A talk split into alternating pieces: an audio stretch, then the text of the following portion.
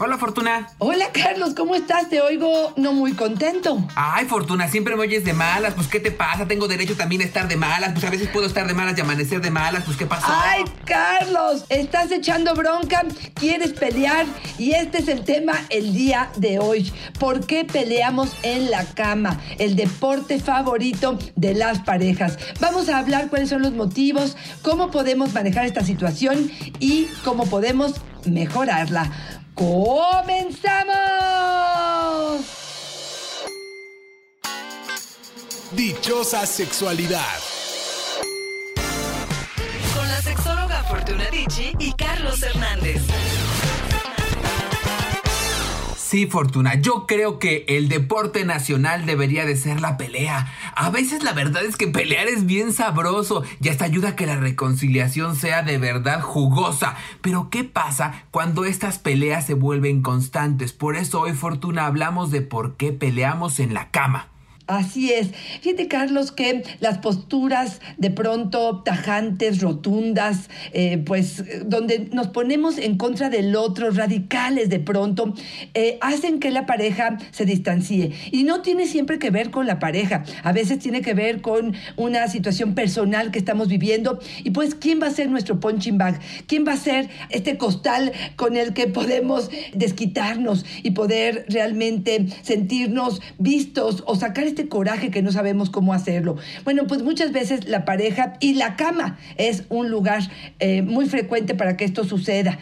Y motivos para discusión parece que, bueno, pues puede ser cualquiera, cualquier cosa puede motivarnos a ello. Y fíjate que eh, yo sí creo que no es tan importante el motivo, sino cómo lo hacemos y cómo lo resolvemos. Creo que ahí está la forma en la que podemos continuar y construir una pareja que fuera constructiva, proactiva, que realmente eh, valga la pena estar en pareja a pesar de todo esto, ¿no? Sí, Fortuna, porque hay que decirlo con toda honestidad pensar en una relación donde no va a haber conflicto, donde no va a haber pelea, es imposible y además tampoco sería sano, porque justamente en el conflicto es que vamos desarrollando herramientas juntos para la solución de otros problemas que no solamente van a ser entre él y ella o entre la pareja, como quiera que esté conformada, sino que además también nos ayuda a resolver conflictos del día a día a los que nos vamos a ir enfrentando en esta dinámica y en este equipo que es tener pareja. Entonces, hoy nos vas a dar también algunas herramientas para tener conflictos de pareja que permitan el crecimiento, ¿no? Así es.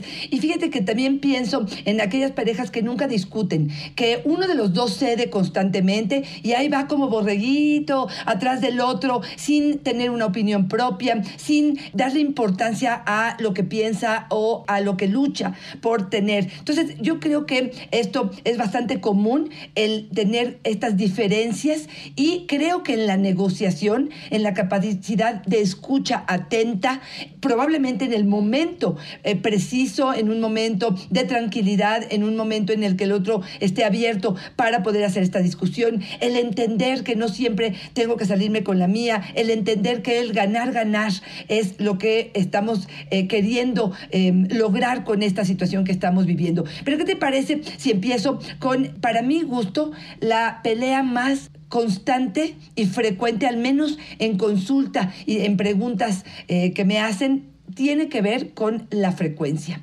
Uno de los dos quiere más intimidad, quiere más acercamiento, quiere más besos, quiere más romance, quiere más coito, quiere más, pero más en frecuencia, Carlos. Este es, yo creo que el número uno de los motivos de consulta con respecto a las discusiones en la cama. Y sí, sí te diría que aquí tiene mucho que ver muchísimos factores. El momento de vida que yo esté viviendo y que esté haciendo la pareja, los momentos de intimidad que podamos hacer en el día o eh, realmente arrancarle a la vida con esta vida tan ajetreada que estamos teniendo, las ganas que podamos tener, la diversión que estamos teniendo en la cama o el aburrimiento o la monotonía que estamos teniendo con respecto a ello. Una libido muy alta de uno de los dos y muy baja en el otro caso, una situación de depresión o un problema de salud, poco ejercicio, poco movimiento, eh, poco deseo en la mirada del otro. Este es uno de los problemas más frecuentes y más complejos porque hasta que no entienden que lo que hay que hacer es podernos poner de acuerdo, probablemente agendar, probablemente estimular al otro, escuchar atentamente. A lo mejor ella lo que quiere es más romance y a mí me da flojera y yo digo, híjole, para poder hacer eso, bueno, pues ya pasó la luna de miel y entender que si ella tiene una intimidad emocional eh, cubierta y se siente vista y se siente em, querida, probablemente sea más fácil que se pueda contagiar con el deseo del otro. Si ella tiene satisfacción y él tiene satisfacción, si el cuarto está cerrado, aislado de los niños, si tengo un lugar de intimidad, es mucho más fácil que esto suceda, Carlos. Fíjate que a través de redes sociales les preguntábamos por qué pelean en la cama. Y nos decía Patty, peleamos porque utiliza el sexo para pedirme cosas. Siempre que tenemos sexo después me pide algo. O cuando yo ya traigo muchas ganas me dice, vamos a hacerlo, pero quiero que hagas esto a cambio. ¿Se valdrá? No estoy segura, Carlos. Yo creo que esto es doloroso y más cuando el otro ya se dio cuenta de que lo estás utilizando como una forma de aprovecharte del otro y de las circunstancias que se están viviendo. Yo sí creo que el sexo se ha convertido para muchas personas en una cuestión de empoderamiento, de lucha, de control con respecto al otro. Yo creo que se vuelve mezquino, Fortuna. Sí. Cuando usamos el sexo como moneda de cambio, yo creo que estamos prostituyendo nuestra vida sexual y nuestro placer. Yo creo que también cuando debemos tener relaciones sexuales éticas, fundamentadas en principios, en valores, pero también que- considerando que el vínculo sexual tiene que ver con dos personas, cuando le cobro al otro un favor, cuando le cobro dinero, cuando hago un intercambio eh, expreso para tener un encuentro sexual, estamos prostituyendo el placer fortuna y entonces es muy buen momento para pensar por un lado si estoy con la persona que quiero estar, pero también la otra persona tendrá que analizar si de verdad quiere ese trato para su placer, ¿no? Sí, totalmente de acuerdo. Yo creo que este, de pronto estas eh, pláticas entre mujeres o hasta estas revistas femeninas que de pronto mandaban el mensaje, pide lo que quieres después de la cama porque esto se te concederá, se convirtió de veras en un eslogan que algunas se la creyeron, ¿no? También es cierto que sabemos que en ese momento hay mayor sensibilidad, a lo mejor mayor eh, escucha, pero no abusemos de ella, porque sí me parece, como tú dices, que es una cuestión como de prostituirte. ¿Por qué peleamos en la cama? Yo creo que una de las frustraciones más importantes eh, que hay es de los hombres con respecto a estas estrellitas de mar que se quedan acostaditas esperando a que él haga absolutamente todo, que se mueva, que proponga, que genere eh, eh, innovación o sorpresa y esta poca colaboración o poca participación o pocas ganas que algunas personas hacen, como que hacen que el otro sienta que le está haciendo un favor. Y aquí de favores a favores creo que en la cama no funciona. Es el síndrome de la olla, Fortuna. Ahí te destapo la olla, sírvete con la cuchara grande, nomás me tapas la olla cuando termines, por favor. ¡Ay, qué horror! Paola nos dice, peleamos porque él no quiere usar protección. Dice que quiere otro hijo. Por Dios, ya tenemos tres. ¡Qué barbaridad! ¡Qué barbaridad! Pero fíjate, este, ahí el problema no es que no quiere usar protección, sino que no están poniéndose de acuerdo en que querer eh, crecer a la familia. Y yo creo que es un tema de los fundamentales, Carlos. Estos son de los que pueden romper las relaciones, estos pueden crear dificultades que son radicales, que son de valores, que son de esencia, que son de proyecto de vida, no son para nada más, eh, no sé, que te falle o agarrar la borrachita y entonces tener relación para que esto se logre. Me parece que esto es un tema bien serio y para los que pudieran hablar de que no se quieren proteger, no por el bebé, sino simplemente porque a nosotros no nos va a pasar, siendo que hemos tenido una historia sexual eh, en el pasado o que no nos hemos hecho estudios, bueno, pues me parece una actitud totalmente egoísta, Carlos. Y también que sepan, Fortuna, que he estado revisando tus redes sociales y en tu Facebook, Fortuna Dichi, sexóloga, he estado viendo que subes información sobre métodos anticonceptivos. Yo creo que mucho del tema de no ponernos de acuerdo es por un lado la comunicación, pero también la falta de información, no saber qué métodos anticonceptivos hay, pensar que solamente hay condón, pensar que solamente hay parches, no- nos, nos cierra las puertas, ¿no? Y en cuanto le abrimos tal vez ofrecer en el vínculo de pareja estas posibilidades hace la diferencia. Dorita nos dice, peleamos porque él quiere darme por atrás. Y a mí no me gusta, ya lo intenté y duele. Corazón, es bien sencillo. Agárrate tu dildo o tu vibrador, no la balita vibradora, el más grande que puedas. O vete al súper y cómprate un buen pepino, el grandote, no el pickle. Y lo que haces es comprarte un condón y le dices, hoy te penetro yo a ti y mañana tú a mí, a ver si tu ano no se queja igual como el mío. Y mira, aquí yo creo que de forma seria poder entender el sexo no se impone, el placer, la diversión no es una cuestión de ceder, es una cuestión de generar placer, de querer, de desear, de, de estímulo, de impulso, de goce. Por lo tanto, esta insistencia de hacer alguna actividad como los tríos, como compartir fantasías, como eh, eh, hacer una penetración anal, me parece de verdad eh, que no estamos entendiendo el fondo de lo que realmente deseamos en una relación sexual. Si en el fondo lo que queremos es placer a costa de lo que sea, adelante. Me parece que tu propuesta es interesante. Pero si en el fondo lo que queremos es multiplicar el placer, es la conexión, es gozar y disfrutar, no se queden con una fijación de una actividad que no puedo realizar, déjenla en fantasía, disfruten de la pornografía probablemente en esa escena o en alguna literatura erótica, pero ceden un poco en entender que aquí somos dos y que en el displacer o en el no estar a gusto del otro también tendría que estar mi placer. Oye, Fortuna, yo creo que es bien complicado a veces eh, llegar a puntos de acuerdo con tu pareja con temas tan eh, puntillosos como este, ¿no? Yo, muchos nos preguntan del sexo anal justamente que la pareja lo propone, yo no quiero y a veces acepto porque no sé cómo decirle que no. ¿Cuáles serían algunas reglas de oro para poder comunicar efectivamente, empáticamente a mi pareja que no quiero? ¿Cómo comunicarlo? Yo te diría que de, entrada escoger a una buena pareja, eh, tener las bases para poder no ser tercos, no em, tener una idea fija en mi mente y querer eh, llevarla a cabo a costa de lo que sea, porque eso me hace más hombre o me hace más mujer o me hace un buen amante. Me parece que la forma de negociarlo tendría que ser sentados, viéndonos de frente, sin cosas que estén eh, distractores enfrente, hablar probablemente de todo lo que sí me gusta en el sexo, de todo lo que sí aprecio, de todo lo que sí valoro, de todo lo que sí disfruto y poder decir, hay cosas que no son negociables y me gustaría que las respetaras y que pudiéramos hacer una tregua en ese sentido porque te debe importar lo que para mí es importante. También te podría decir que podríamos de pronto intentar ciertas cosas que nos acerquen a ello. Probablemente comprar algún dilatador anal, a lo mejor un lubricante anal y empezar probablemente con algunos estímulos, pero siempre abiertos a entender que estamos intentando buscar placer y que si en el, en el recorrido no lo logramos, Carlos, entonces cesamos en esta y buscamos otras alternativas. Fíjate, aquí creo que la flexibilidad, el entender que no todo es para mí, sería una de las claves que recomendaría para poder negociar cualquier cosa en relación a la vida sexual. Cuando hay uno tajante cuadrado que se imagina y visualiza su mapa erógeno con su historia sexual en base a lo que ha visto en pornografía, porque así fue educado, va a querer repetir estas otras cosas, pero se informan, si conocen a la pareja, si realmente quieren hacerlo con el alma en la mano, me parece que entonces tendríamos una comunicación no unilateral, sino bilateral.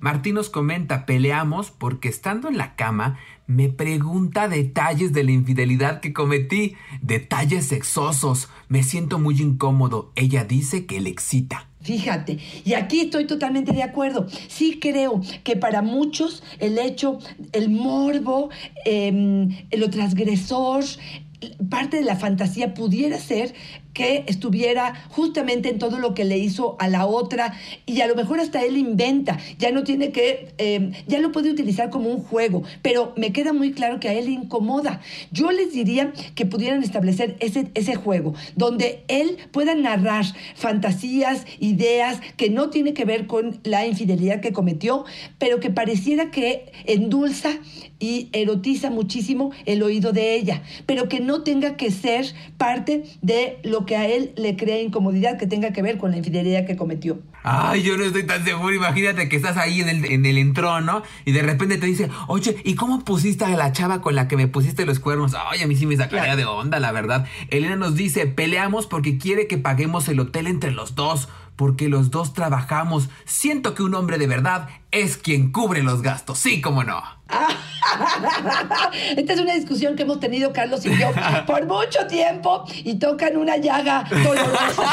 Yo estoy de acuerdo con ello, Carlos no. Yo creo que de alguna manera todavía probablemente fui educada en esta historia donde él es el caballero, él es el que me abre la puerta y él es el que paga por sexo. Estoy de acuerdo contigo, Carlos, y también un poco con esta sensación de, pues si los dos estamos disfrutando este encuentro y en el fondo entendemos que los dos nos beneficiamos, ¿por qué yo voy a ser quien pague completo la cuenta del motel? Estoy totalmente de acuerdo contigo. Pero aquí creo que es una cuestión de valores, ¿no? De base en cuanto a de dónde partimos para creer que esto es algo que a él le corresponde o que a mí. Y esto tiene que ver con una negociación este, de, roles, ¿no, Carlos? Sí, ya, eh, justamente era lo que te iba a decir. Lejos de la postura que tengamos tú o yo, lo importante es la postura que se genera en la pareja. Pero a veces no hablamos de esto cuando nos estamos conociendo, lo asumimos y entonces ella asume que él debe pagar y él asume que ella es de vanguardia y entonces se comparten los gastos.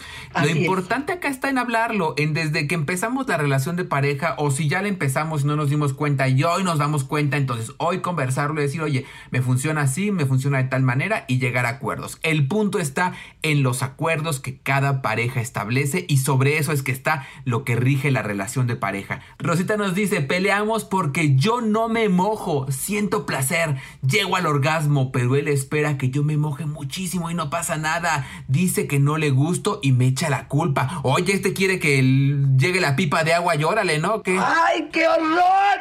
Corazón, que se informe, que se meta en nuestras redes. Eh, por favor, hemos hablado mucho de esto. No todas las mujeres eh, lubrican una cantidad abundante. No todas las mujeres eyaculan ni tienen un squirt. Tiene que ver con sus glándulas, tiene que ver con la respuesta de su cuerpo. No con el bueno o mal amante que es él, ni con una incapacidad para disfrutar tuya. Pero esto tiene que ver con ignorancia, Carlos. Perdón. ¿Cuántas veces lo vamos a repetir? Em, yo, de verdad, yo digo, bueno, aquel que se le bate el arroz no investiga por qué se le bate, si le está poniendo mucha agua, si le está poniendo poca. Bueno, pues pues aquí lo mismo. Cuando haya una inconformidad con algo que estás viviendo, me parece que una pregunta a un especialista o informarte con libros, con documentos, con videos, me parece que sería lo mismo. Aquí me parece que él está utilizando em, esta em, falta de lubricación según su criterio para violentarte, para agredirte. Y me parece que aquí yo no lo toleraría y, le pondría un alto en ese sentido.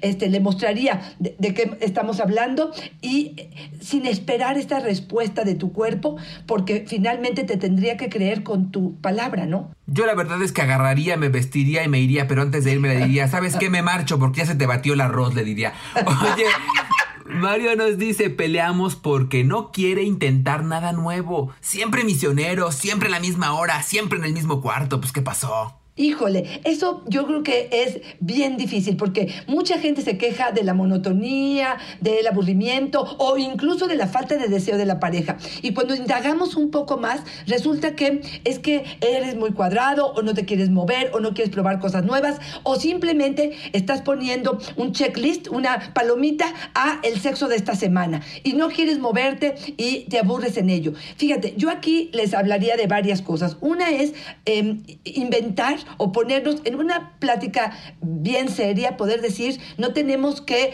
traer un juguete de tres metros em, de largo y, y, dos de ancho para hacer una penetración, pero sí empezar a probar cosas nuevas. ¿Por qué? Porque para mí es importante y porque para mí esto lo requiere mi vida erótica. Entonces me gustaría compartirlo contigo, me gustaría que te sumes a mi proyecto y que, claro, esto lo vamos a negociar, yo no voy a hacer nada que vaya en contra de lo que tú crees, pero que siempre con lo mismo, o sea, desayunar todos los días durante un año, dos años y diez años, avena, sin fruta y sin leche bueno, me parece que sería este eh, aburrido. Oye, hoy estoy mucho con la comida, ¿verdad? ¿Será que tengo hambre?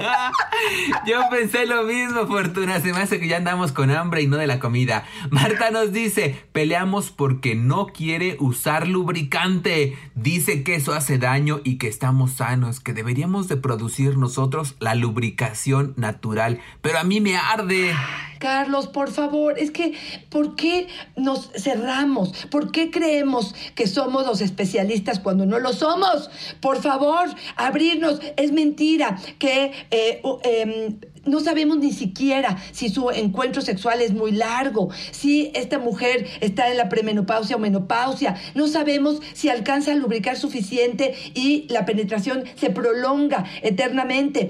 Y, no sé de dónde nace esas ideas de que porque no estás sana es que no lubricas. Por favor, quítense esa idea y otra vez infórmense. Yo quiero decirte algo que dice Carolina que me pareció fundamental y sobre todo porque muchas mujeres se quejan de esto. Yo peleo en la cama porque solamente hay caricias para tener sexo.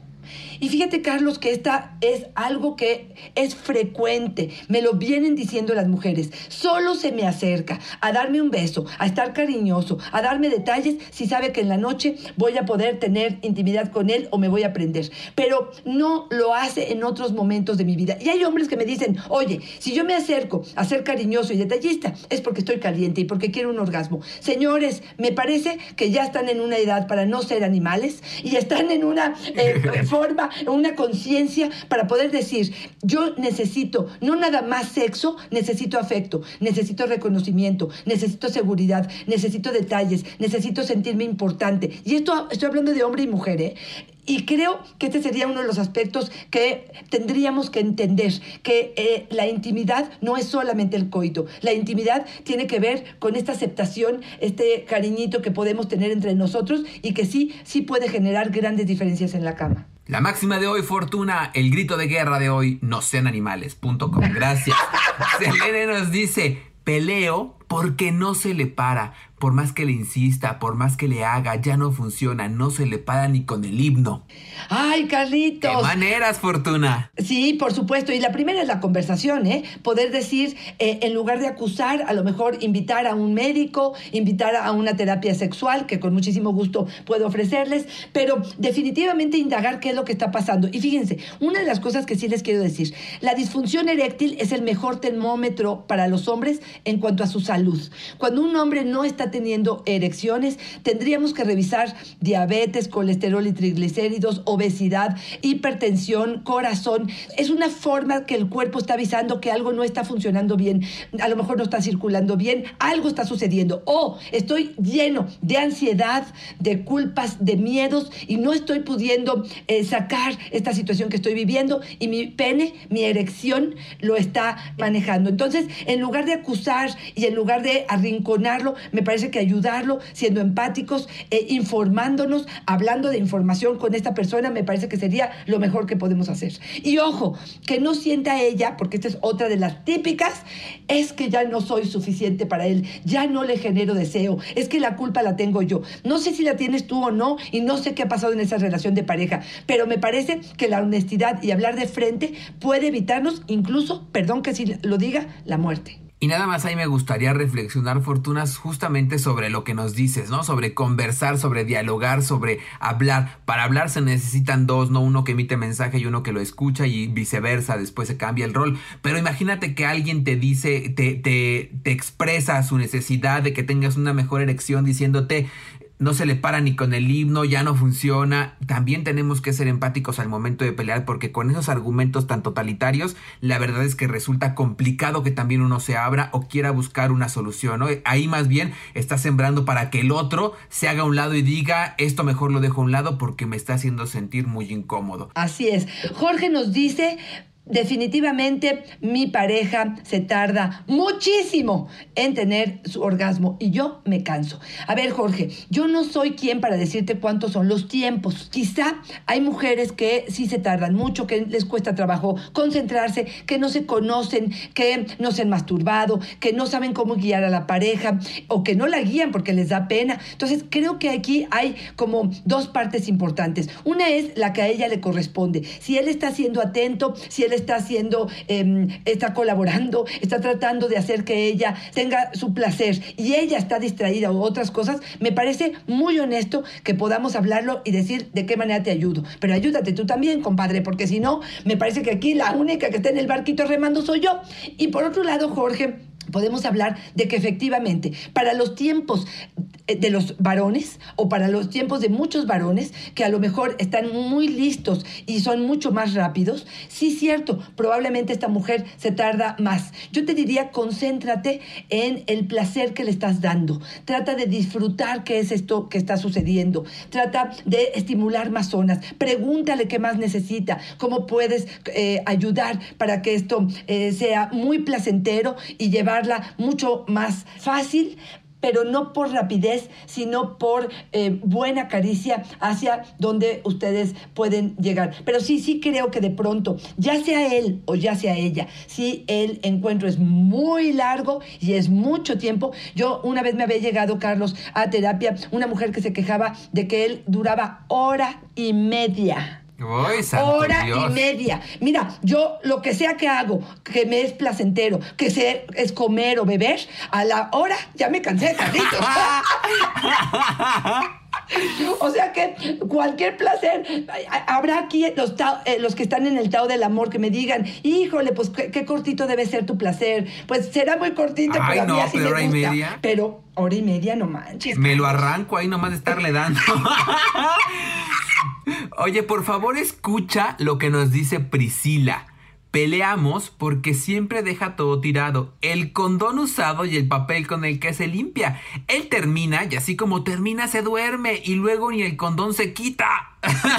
No, Carlos, por favor, no, no, no. Espérame, otra vez, perdón, pero la elección de la pareja. ¿Con quién estás? Porque mira, yo no creo que sea un hombre hacendoso, limpio, pulcro, este, en, su vida en general y solo deje tirado el papel y el condón. O sea, me parece que esto tiene que ver con hábitos y hábitos sanos, Carlos. No sé ni siquiera si no se lava el sobaco. O sea, de verdad, Carlos. No, sí, sí, me dio asquito, la verdad me dio asquito. Oye, imagínate, ¿no?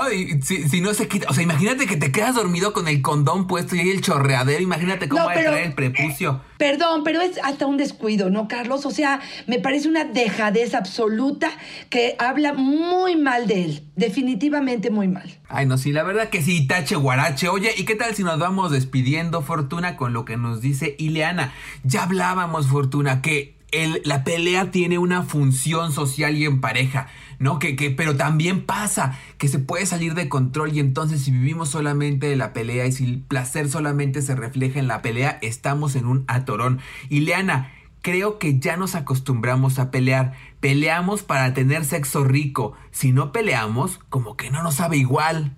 Ay, Carlos, tenemos un podcast que hicimos sobre este tema. Valdrá la pena que le echen eh, un ojo porque sí, ah, sabemos que hay mucha adrenalina, sabemos que eh, se habla de un shot, incluso como, eh, como si te drogaras, tal cual después de una pelea, el sexo de reconciliación puede ser algo muy placentero. Pero aguas porque sí podemos caer en estas dinámicas poco sanas, tóxicas, que lo que hacen es generar la pelea para poder llevarnos a la cama. Si de vez en cuando sucede, adelante. Pero si esta es la premisa y es la constante, me parece que están en problemas. Yo te quiero decir y me voy despidiendo porque Alma nos dice, nosotros peleamos porque no deja sus redes sociales y eso lo hace evitar el sexo. Y esto sí estoy de acuerdo, Carlos. Es lamentable que antes eh, lo último que tocábamos eh, antes de dormirnos y al despertarnos era la pareja. Y hoy, aunque tengamos pareja, lo primero que agarramos es nuestro celular. Yo sí creo que tenemos que em, regular un poco estos hábitos que estamos teniendo. De verdad, poner ciertas reglas por la salud de nuestra vida, por el enriquecimiento, por la gratitud que podemos tener con lo que sí tenemos, por vivir una vida aquí y no estar en contacto con las 100 mil personas con las que tenemos en redes. Sí, sí creo que esto está evitando y está disminuyendo el sexo. Fíjate, yo cuando hace como, no sé, unos 10 años, leía que para el 2030 íbamos a disminuir de una forma importante nuestra frecuencia sexual. Decía, ¿de dónde sacan ese dato? Hoy, hoy te puedo decir que sí, que lo estoy entendiendo y tiene que ver con redes sociales. Oye, es que sí, la verdad es que hay un montón de estímulos que, que ya, ya sabíamos, ¿no? Antes nada más uno tenía que competir con la televisión, pero ahora también con las redes sociales y con la inmediatez de la información y las imágenes tan suculentas que uno encuentra ahí. La verdad es que sí se vuelve complicado. Oye, Fortuna, y ya nos comentabas justamente de este episodio que tenemos. Es el episodio 68, cómo sacarle jugo al sexo de reconciliación. Está bien bueno, está bien divertido, pero además les decimos por qué es importante pedirle a tu pareja lo que tanto estás necesitando después de un buen sexo oral. No se lo van a creer, episodio 68, cómo sacarle jugo al sexo de reconciliación. Y Fortuna, me encanta estar contigo, como sabes, es una fortuna y una dicha como siempre acompañarnos y quiero que me digas cuáles son tus redes sociales. Arroba Fortuna es mi Twitter, Fortuna Dichi Sexóloga es mi Facebook y en Instagram estoy como Fortuna Dichi. ¿Y las tuyas, Carlos? Ahí me encuentran en Facebook como yo soy Carlos Hernández y en Instagram como El Sexo con Carlos. Y de verdad dense una pasada a nuestras redes porque estamos subiendo información que tiene que ver con los episodios y por ahí estamos recibiendo también sus comentarios, sus preguntas y sus sugerencias de temas. Así es. Y de verdad, yo lo que les diría es cualquier situación que se vive en la cama con respecto al sexo, es para negociarse, es para dialogarse, es para escucharlo atentamente, porque si estamos en pareja es porque queremos un bienestar común. No se olviden de que este es el factor más importante y contéstense, ¿para qué estoy teniendo sexo? Porque esto nos dará la premisa para entender qué es lo que estamos buscando. Carlos, como siempre, un verdadero placer estar contigo. Gracias Fortuna, nos escuchamos en el próximo episodio. Bye bye.